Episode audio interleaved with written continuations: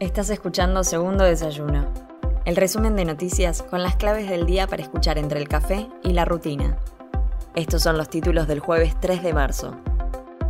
El Frente de Todos apunta a un tratamiento rápido en diputados del acuerdo con el FMI.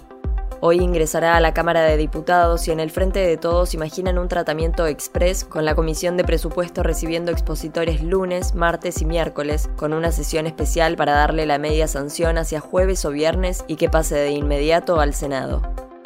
Argentina votó a favor de la condena de la ONU a Rusia por la invasión a Ucrania. La Asamblea General de la Organización de las Naciones Unidas aprobó por amplia mayoría una resolución que exige el retiro de las tropas de Rusia en Ucrania y condena la violación del artículo 2 de la Carta de Naciones Unidas. 141 países votaron a favor, 5 en contra y hubo 35 abstenciones. El gobierno acordó la creación del fideicomiso de trigo para frenar la suba de precios. El Gobierno Nacional acordó hoy la creación de un fideicomiso que contempla volcar al mercado doméstico 800.000 toneladas de trigo, ante la necesidad de proteger el mercado interno, permitir generar certidumbre y eliminar la volatilidad de los precios de la harina y el trigo.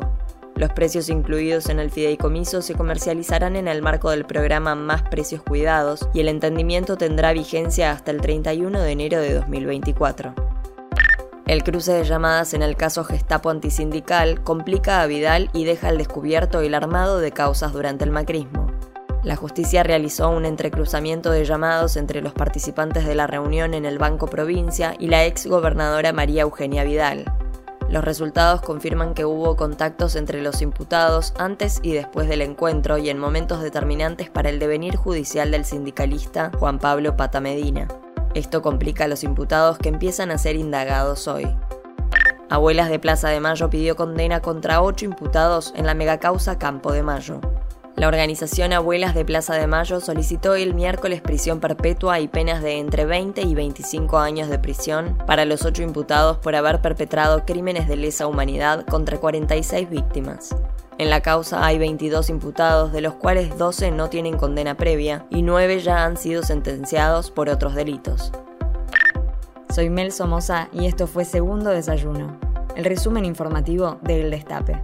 Te espero mañana con más noticias. Hacenos parte de tu día. Infórmate donde quieras, cuando quieras.